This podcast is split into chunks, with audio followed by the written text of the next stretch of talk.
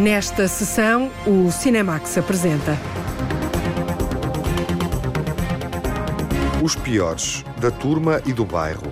Os piores adolescentes escolhidos para rodar uma ficção de cinema. Dias em Chamas, um filme turco que questiona o declínio político contemporâneo.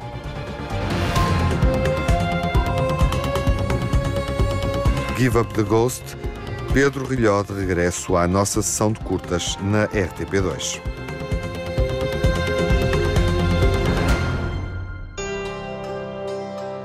Os piores são mesmo os piores. Este filme francês, que ganhou o prémio principal do Un Certain Regard no Festival de Cannes há um ano, imagina uma ficção cinematográfica protagonizada pelos piores adolescentes de uma cidade pescatória do norte de França. É um filme que é uma autêntica experiência social.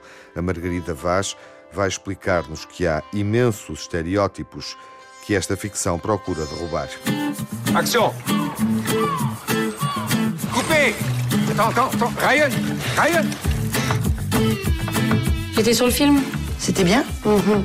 Trop bien. Et puis moi, il montre que des là. O filme Os Piores é a primeira longa-metragem da dupla de cineastas francesas Roman Guerret e Lisa Coca. A experiência em casting e a realização da curta-metragem Chasse Royale motivaram a realização do filme, conta Lisa Coca. Conhecemos-nos há vários anos, quando ambas estávamos a fazer o casting de uma longa-metragem para outro realizador. Estávamos à procura de crianças para um filme, pelo que fomos até ao norte do país para encontrar quem pudesse ter um papel no filme.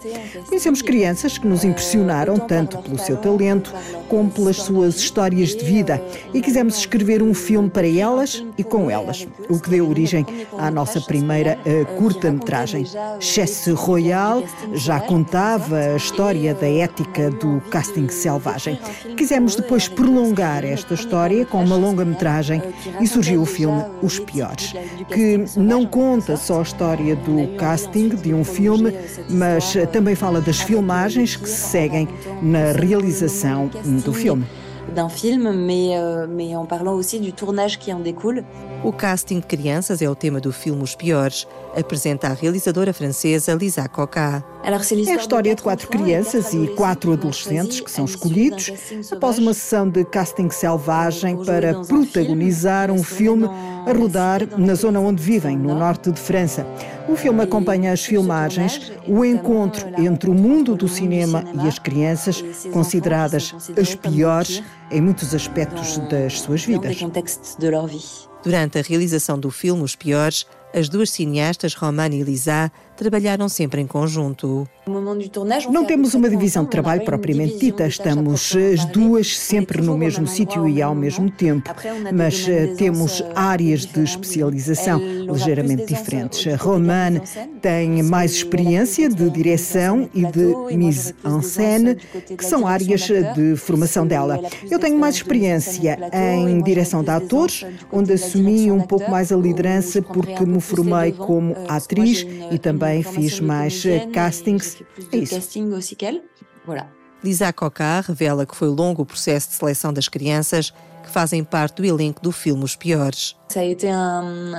Foi um processo de casting muito longo, que durou um ano, durante o qual encontramos cerca de 800 crianças. Viajávamos por todo o norte de França à procura de crianças que pudessem corresponder às personagens que tínhamos escrito previamente e no final encontramos os nossos jovens atores. O que é bastante invulgar no nosso trabalho é que a primeira fase da escrita é uma fase de casting. Não estávamos à procura das crianças que iriam necessariamente atuar no filme, mas à procura de crianças para falar com elas e ouvir as suas histórias para nos inspirarem a criar as personagens do filme. Qui m'ont inspiré en fait les personnages de ce film. Et c'est un film pour la télé ou le cinéma Pour le cinéma. Ah, on va travailler la scène de cul cet après-midi avec Lily, ma petite Sipi.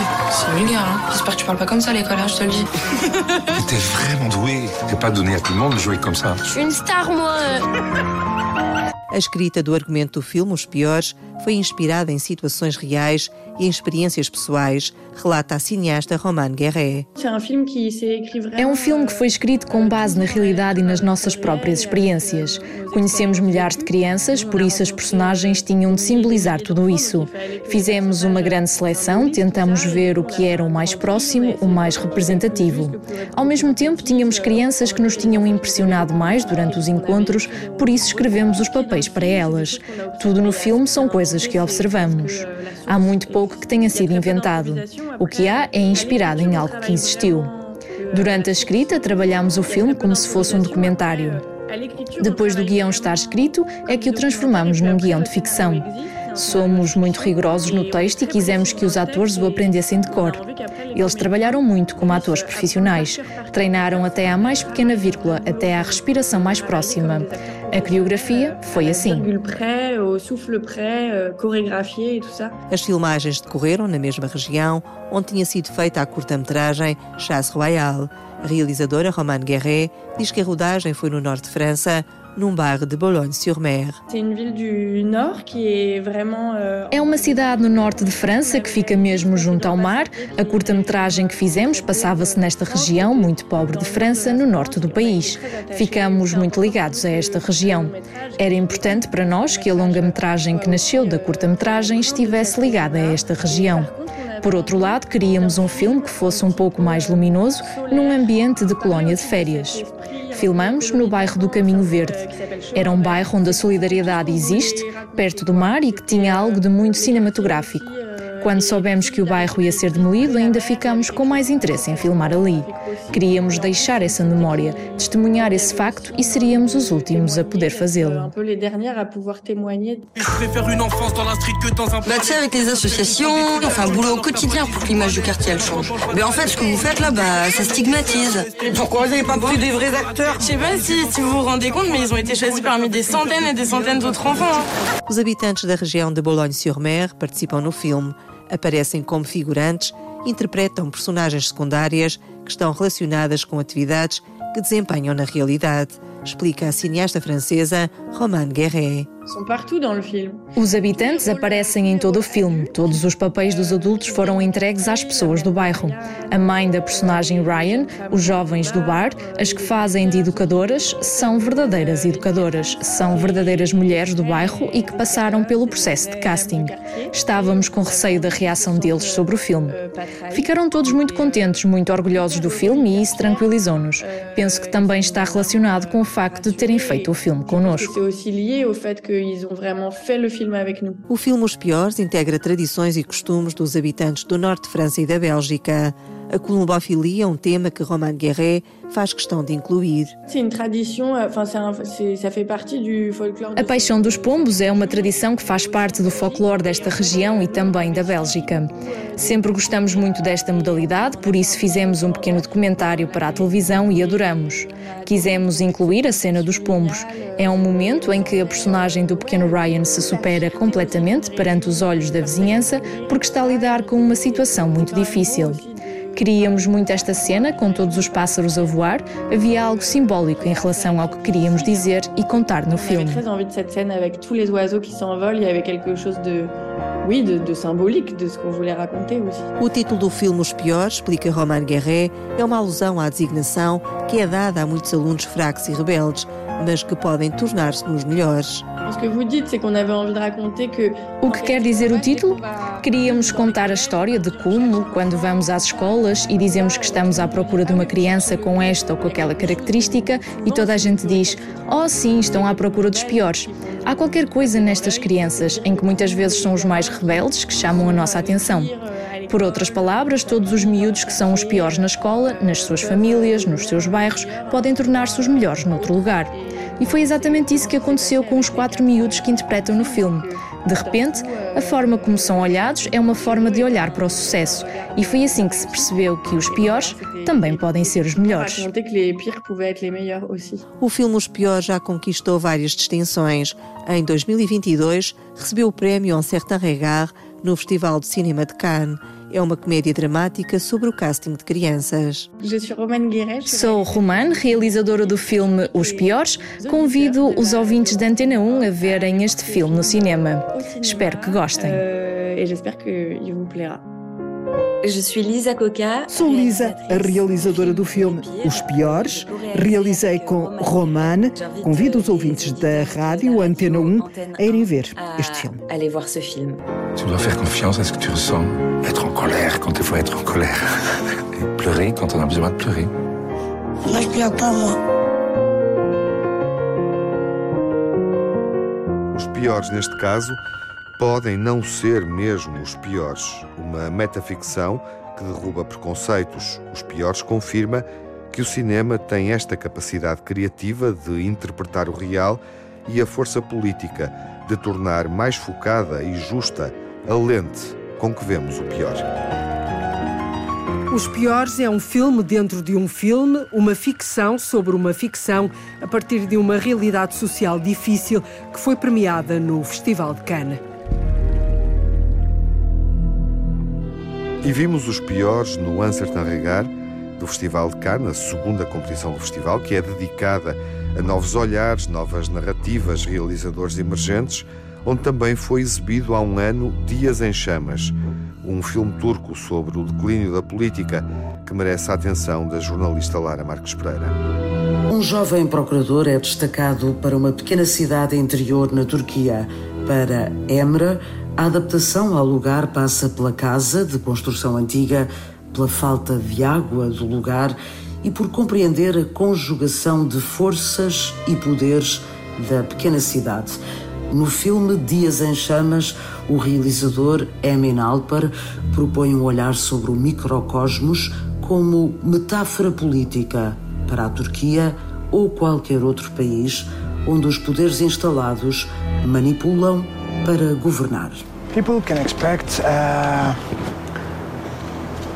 a politically as pessoas podem esperar por um filme com uma atmosfera política e claustrofóbica. Eu falo do sentimento de solidão de alguém que está a tentar investigar para chegar à verdade e da forma como se sente desiludido quando percebe que ninguém à volta dele quer saber a verdade. É uma espécie de retrato do meu país e do mundo. So people can expect something a little bit pessimistic about about the country and about the world. Yeni bir dönem başlıyor.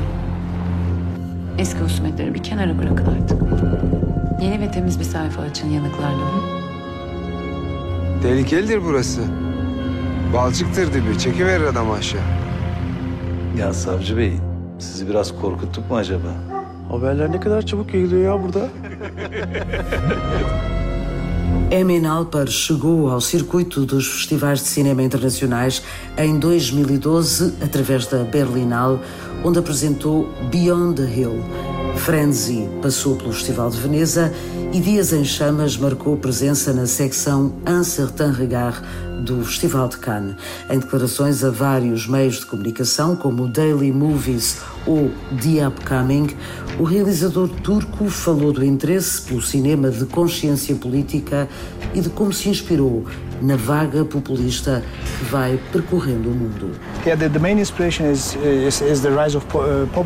Inspirei-me no crescimento do populismo, especialmente no meu país, que nos últimos anos tem enfrentado esse tipo de governação, a que está a tornar-se algo universal. Não acontece só nos países desenvolvidos, mas em vários países ocidentais e até mesmo nos Estados Unidos. Eu fico completamente espantado como é que as pessoas podem querer governantes irresponsáveis e autoritários que destroem as bases da democracia e como é possível estes governantes manipularem as necessidades básicas das populações. Esse foi o ponto de partida para começar a escrever o filme. My, my, my initial point uh, to start this film, to write this film. A história de Dias em Chamas desenvolve-se numa pequena cidade encostada a uma paisagem desértica onde a água escasseia e por isso mesmo é usada como trunfo de campanha na reeleição do presidente da Câmara. O jovem procurador, que representa a lei, é posto à prova por homens habituados ao poder. Corrupção, manipulação, mas também racismo e até homofobia são alguns dos temas que Emin Alper aborda num filme que vai cruzando o western com o policial.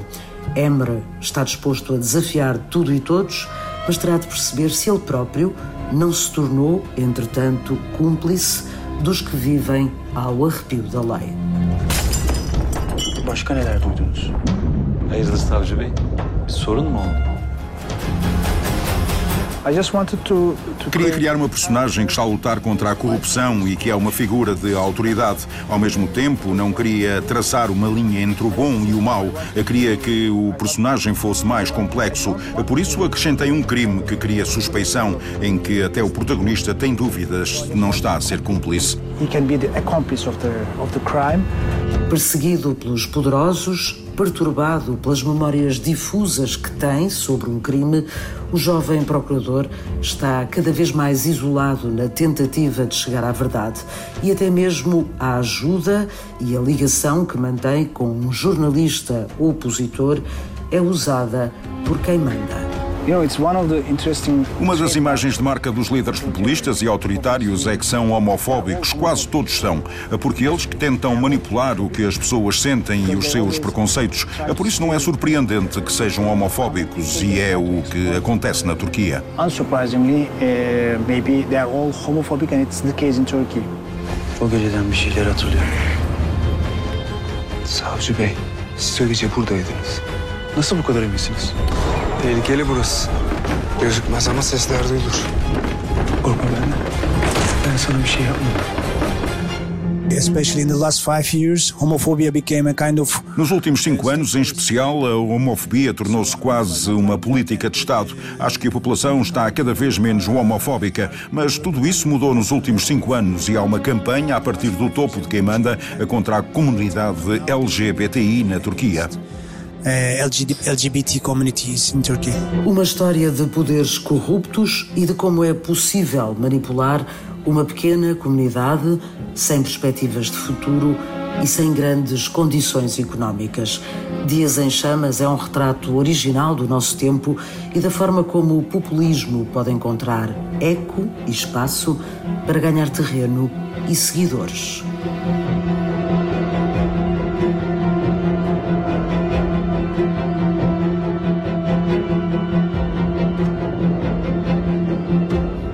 Dias em Chamas, um filme do realizador e do historiador turco Emin Alper, que observa a corrupção institucional aliada a um regime de terror, interpretando, de certa forma, a realidade turca no mandato do presidente Recep Tayyip Erdogan.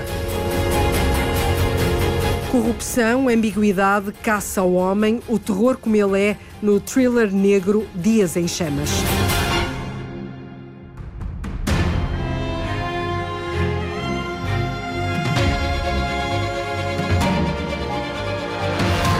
A segunda parte desta sessão do Cinemax é dedicada à estreia em televisão de Give Up the Ghost na sessão de curtas na RTP2.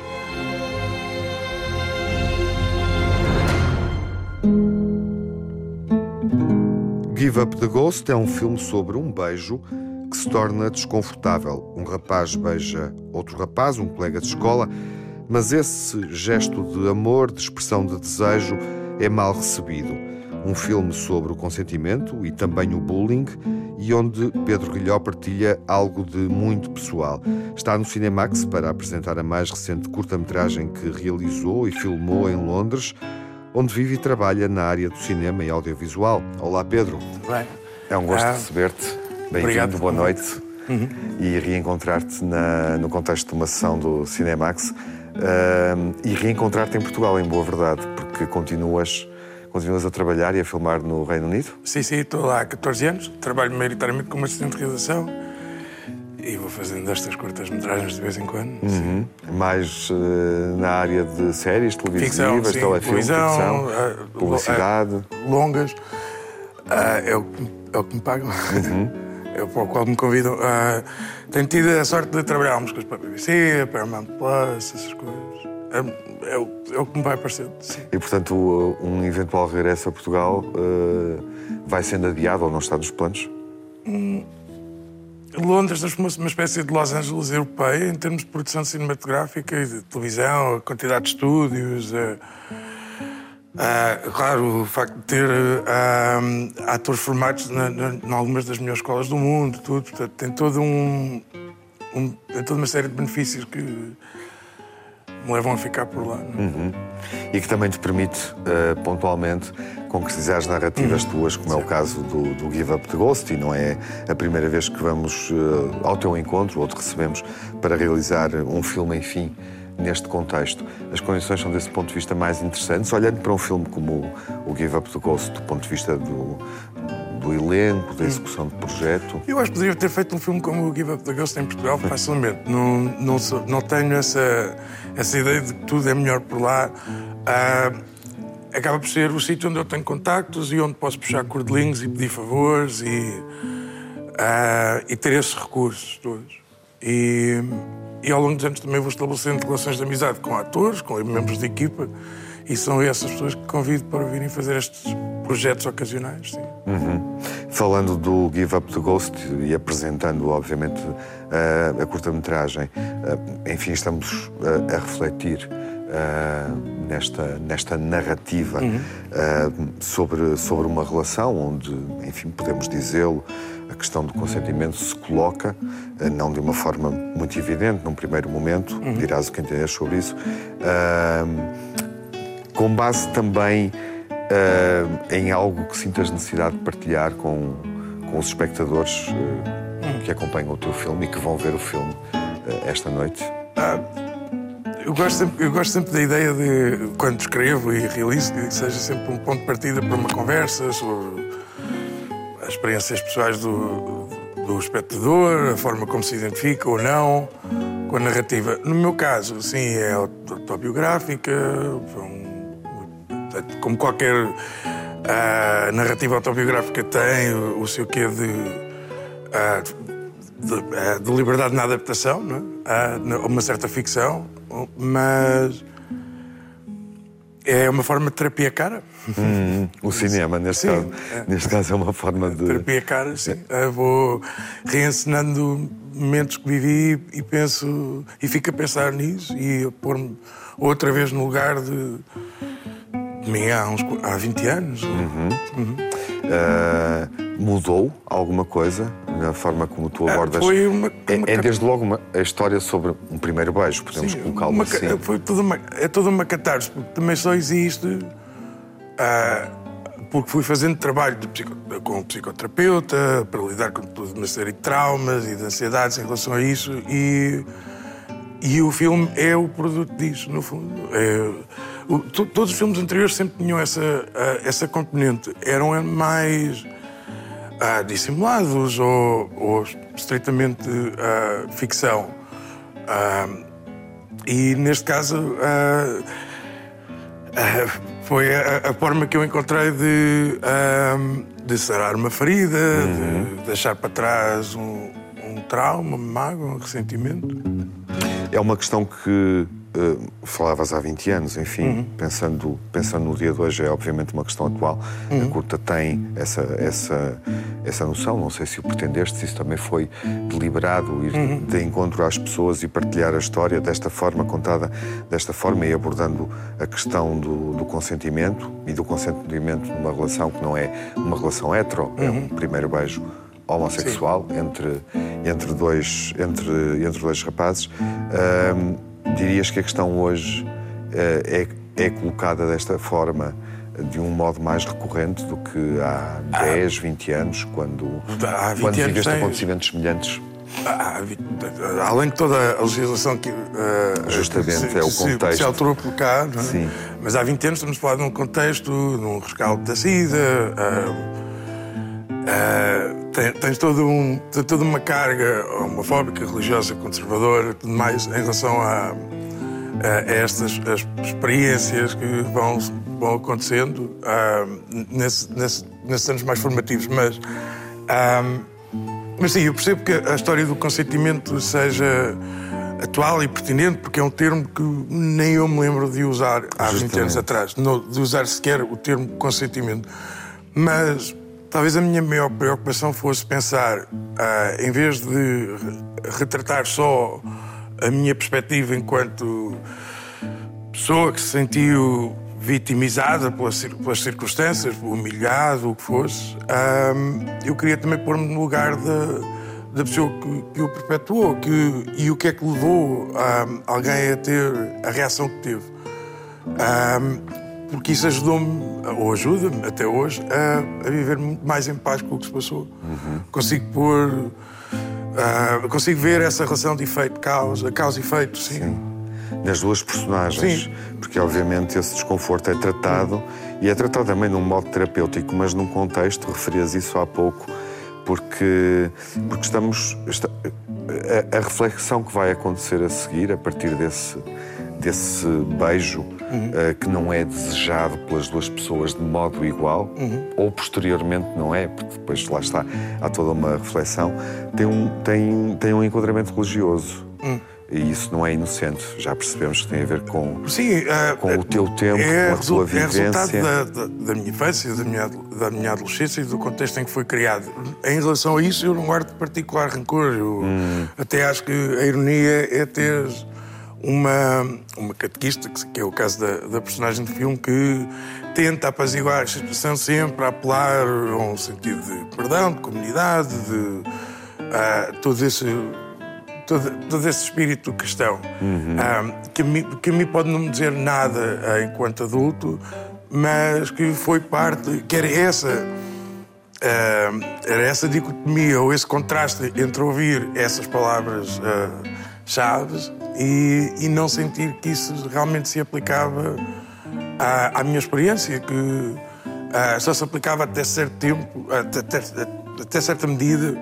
Uh, eh, desde que não transcendesse uh, essas limitações. Mas não, não é um produto de, de rancor em relação a, ao que se passou. É, lá está, eu, eu, eu quando penso no, nesse, nesse contexto de ter uh, a pessoa adulta que também lá estava presente, também para essa pessoa adulta foi um momento difícil, também para essa pessoa foi traumatizante, ou seja, nenhum de nós estava equipado para, para lidar com o que quer que fosse. Uhum. Certamente não eu ou os outros com 12 anos e não uma pessoa adulta num contexto de, de aula. Uh, uh, e, e, eu quis fazer as pazes com isso. Quis fazer as pazes com isso, com a ideia de. Ok, eu também não fui só vítima e os outros também não foram só culpados ou, ou vilões. Vamos partilhar o filme? Vamos, Vamos fazer essa descoberta. Uhum terapêutica. Uh, tens outra curta em desenvolvimento? Um, Algum projeto cinematográfico? Eu sou-te sincero, eu passei, uh, eu, eu, passei tantos anos a fazer estas curtas seguidas e, e depois de ter feito esta, como calhou uh, os confinamentos, tudo, eu deixei de pôr dinheiro de parte para fazer curtas e comecei a usar isso para viajar, porque era o que mais queria fazer durante os confinamentos. E mas sim, continuo a rascunhar ideias e que claro, há de haver um dia em que alguma coisa saia outra vez e que eu tenho uma história que eu tenho vontade de contar. Até lá, a viajar. Até lá, boas viagens. obrigado. E bom regresso, obviamente, a Londres, Pedro. Obrigado. Muito obrigado. Por teres feito este desvio uh, pela RTP2 esta noite para apresentar então a curta-metragem mais recente do Pedro. Uh, é esta que fica, enquanto esperamos pela próxima, que pode demorar, pelo que percebemos. Give Up the Ghost. Who do you fancy then? I don't. Have you ever even been with a girl before?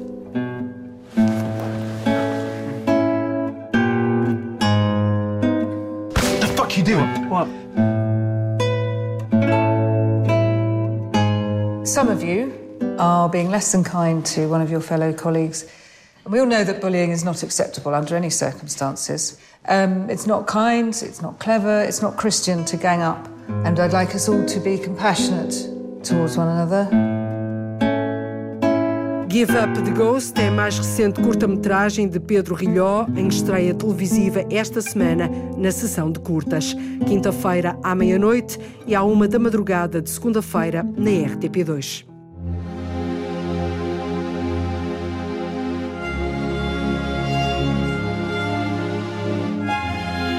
Estamos a meio de junho, a uma semana do início do verão, mas em boa verdade, o verão cinematográfico já começou e há cinco filmes, uma mão cheia de filmes que nesta altura mobilizam os espectadores nos cinemas em Portugal, nos Estados Unidos, no mundo inteiro.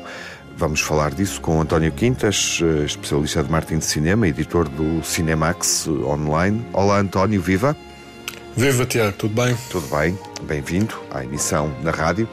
Eh, para falar de um verão cinematográfico que de facto já começou, Velocidade Furiosa acelerou nos cinemas, mas não só. Uh, o novo filme de imagem animada de Homem-Aranha uh, são dois dos exemplos de filmes bem-sucedidos que estão a levar muitos espectadores ao cinema.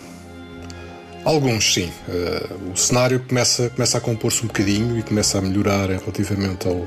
O ponto de comparação aqui acaba por ser sempre o período antes da pandemia. Um, estamos, estamos em recuperação. Uh, estes cinco filmes, uns melhores do que outros, mas uh, nota-se alguma recuperação, nota-se o regresso das pessoas às salas de cinema. São cinco filmes, é preciso dizer que, que, o, que o verão cinematográfico é diferente do verão do calendário. Uh, começa em maio e às vezes termina um pouco mais cedo do que, do que o, verão em termos, em termos de temperatura. Uhum. Um, este ano arrancou com os Guardiões da Galáxia Volume 3, um, que fez um bom resultado a nível global, bastante equilibrado, quer um, em termos de box office nos Estados Unidos, quer a nível internacional, o que ajudou. Um, continuou com o Velocidade Furiosa, que é um fenómeno que, curiosamente, mais internacional do que norte-americano, e o peso do box office é fundamentalmente internacional, mais do que nos Estados Unidos e Canadá. Um, e é um, até este momento é o grande filme deste, deste verão. Uhum. Um, Seguiu-se algo um pouco mais uh, um pouco mais modesto, a Pequena Sereia da Disney. Chegou aos cinemas a 25 de maio. Os resultados foram melhores nos Estados Unidos do que internacionalmente. O filme acabou por ser um bocadinho um fracasso fora da América do Norte. Uh, problemas com críticas, algumas queixas de que o filme era muito, muito escuro, um, houve mesmo comentários uh, a puxar mais para o lado do racismo do que para uma, uma apreciação cinematográfica, e o filme acabou por não ser o, o sucesso que a Disney desejava. Agora entramos em junho com o Homem-Aranha uh, em versão animada, através, através do Aranha Verso. Verso. Exato. Que está a ser um bom. Um bom que teve uma boa recepção por parte da crítica, que normalmente acaba por não ser muito amiga destes filmes de, de super-heróis. Uhum. Um, o filme está, está também a ser melhor na América do Norte do que a nível internacional. Um, não é o grande sucesso deste não é o grande sucesso deste verão, mas uh, penso que a Sony não estará não estará desgostosa com os, com os resultados do filme. O último a chegar até o momento foi mais um capítulo dos Transformers, um, O Despertar das Feras. Chegou este fim de semana, passado fim de semana, 8 de junho, às salas de cinema mundiais. Uh, não está uh, também a ser um sucesso ao nível de Velocidade Furiosa ou dos Guardiões da Galáxia. Mais uma vez, o resultado aqui acaba por ser melhor na América do Norte do que no resto do mundo. Um, vamos ver como se aguenta. Terá agora esta semana para funcionar e depois continua a segunda parte, a segunda metade deste, deste verão cinematográfico eh, que prossegue a partir de 15 de junho com o The Flash. Curiosamente, estamos a olhar eh, para títulos que são continuações, eh, que são sequelas, e obviamente a mais duradoura aqui é a Velocidade Furiosa 10, o décimo, com rodagens em Portugal. É claramente neste momento o filme, em termos de bilheteira, eh, mais, eh, mais rentável, que mobiliza mais espectadores nos cinemas nacionais, não é? Sim, bastante. De longe, dominou completamente uhum, o mercado. Uhum. Uh, eh, 75% ou mais dos espectadores durante alguns fins de semana foram para a Velocidade Furiosa, uhum. escolheram a Velocidade Furiosa. Um, dominou completamente. Agora, uh, com a chegada de outros filmes, acaba por por perder algum desse, desse fulgor, que é normal, mas eh, assim, ajudou bastante o facto de ter a Daniela Melchior no elenco, o facto de ter tido rodagens em Portugal, tudo isso funcionou bastante a favor do, do filme. Um, neste momento acaba por ser o grande sucesso de verão até, até o momento. Em princípio será assim até, talvez, à chegada do Tom Cruise. A chegada de Tom Cruise coloca, obviamente, esta reflexão, enfim, dos, dos filmes mais populares uh, deste verão num outro plano, porque aí olhamos para um ator, também para uma série, Missão Impossível, uh, que continua a ser uh, desenvolvida, mas olhamos para o ator que, por exemplo, em Top Gun, há um ano, foi claramente quem cativou os espectadores em grande quantidade para os cinemas e permite-nos olhar para um outro que é Harrison Ford, que aos 80 anos uh, ainda tem uh, uma vida muito energética no novo Indiana Jones, já exibido no Festival de Cannes e onde, enfim, não foi recebido com críticas extraordinárias, mas passou, digamos assim, esse primeiro teste de contacto com com espectadores, com crítica uh, uh, especializada. Uh, não há muitos mais filmes de grande público agendados para estrear nas, nas próximas semanas, ou seja, nesta, nesta, na, na, nesta segunda metade do verão. Nesta segunda sim, metade do verão cinematográfico, exa exatamente. Ainda assim, é... uh, estamos à espera de alguns títulos uh, interessantes. Sim. Esta segunda metade. Se calhar até com dividir. um outro apelo cinematográfico, uh, com, com, mais apelo do que aqueles títulos que nomeamos agora. Talvez. Bom, vamos começar a 15 de junho então com o The Flash, um tradicional filme de super-heróis. Uhum. Vamos ver como corre. Não será possivelmente tão bom como o Guardiões da Galáxia, mas pronto, será o filme que vai marcar agora esta segunda metade do, do, do verão cinematográfico. Aquilo que falta ainda estrear. Depois, a 29 de junho, vem então o tal Indiana Jones, o Sr. Harrison Ford aos 80 anos, com muita ajuda de, de, de imagens geradas por computador. Volta para mais uma aventura, diz que é a última, será a última, pensamos.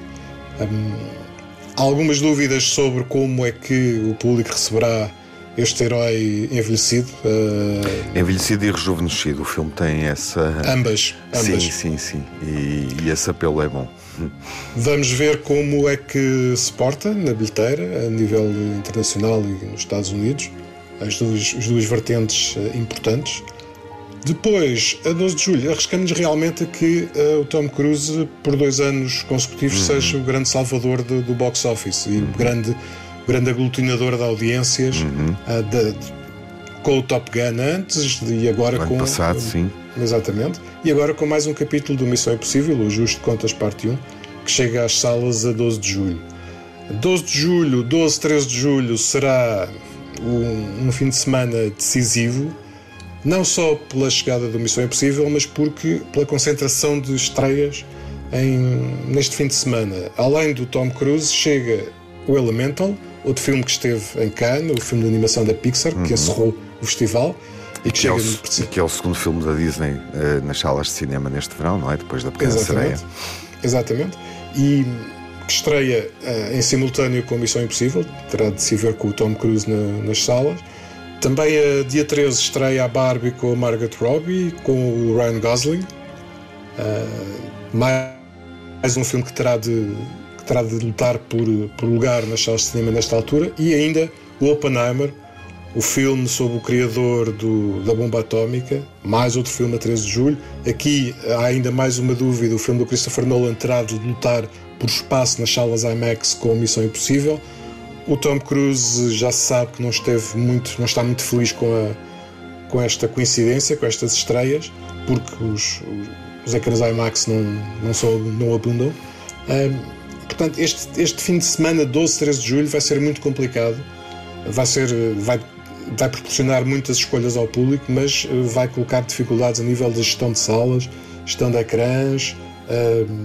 Temos que ver um bocadinho como é que isto tudo vai vai resultar. É muito filme importante para uh, o mesmo fim de semana. Uhum. E de certa forma uh, concentrado aqui num período de, de dois meses, uh, ou seja, são filmes que depois poderão continuar em cartaz, nomeadamente no mês de agosto e até à rentrée Sim, até em porque... setembro, mobilizando os espectadores semana após semana. Sim, até porque em agosto o ritmo de estreias abranda consideravelmente. Uhum. E se olharmos para o calendário no mês seguinte, uh, tirando a sequela do, do Meg e espera-se uh, a passagem ao cinema de, de, da série da RTP com, com o Colar de São Cajó, Pôr do Sol, uhum. um, que se espera que possa repetir o fenómeno de popularidade no grande ecrã que teve na, na, na televisão não há muito mais filmes importantes a estrear que possam estimular os, o público a ir ao cinema. E isto é um, um problema que se estende até uh, outubro. Uhum. Uh, depois, só 19 de outubro, tens o Martin Scorsese, aquele da Flower, da Flower Moon, que acaba por ser um filme importante, mas que não é um filme de grande público, uh, gostemos ou não. Um, e depois, em novembro, tens, o, tens o, a segunda parte do Dune. Portanto, há aqui uma concentração de filmes importantes, depois há um decréscimo na, na, nas estreias, é um problema aqui de manter esta dinâmica de, de idas ao cinema durante estes meses que medeiam entre o final do, do verão e o início do outono. Em agosto e setembro, sobretudo.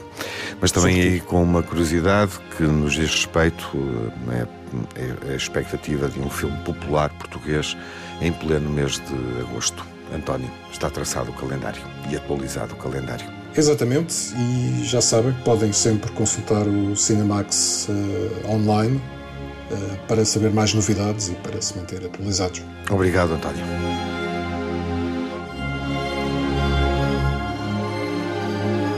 Os filmes mais populares do verão, já estreados e que vão estrear ainda nas próximas semanas, o décimo Velocidade Furiosa e novos filmes de ação com Tom Cruise e Harrison Ford.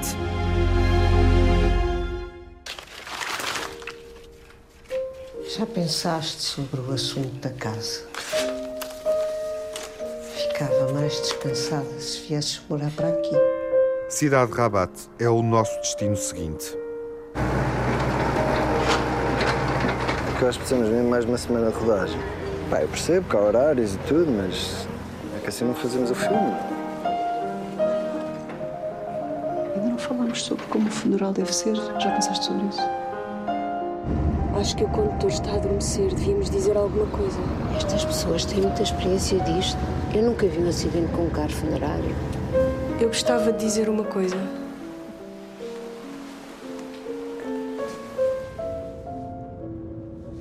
Eu, por mim, desfazia-me de tudo. Vivia num quarto e andava o dia todo no laréu. Para que é que eu preciso de tanta coisa? Acho que me serve. Power Music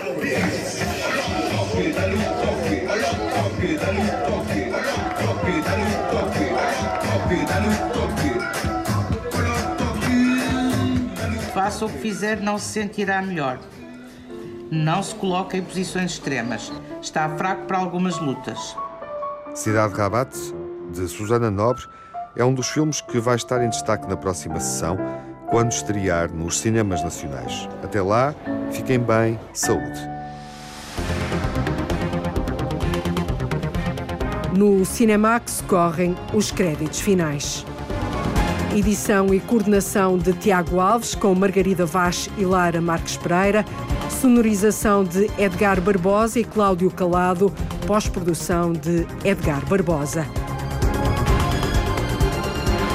Banda sonora original de Cinemax, composta por Nuno Miguel e remisturada por César Martins.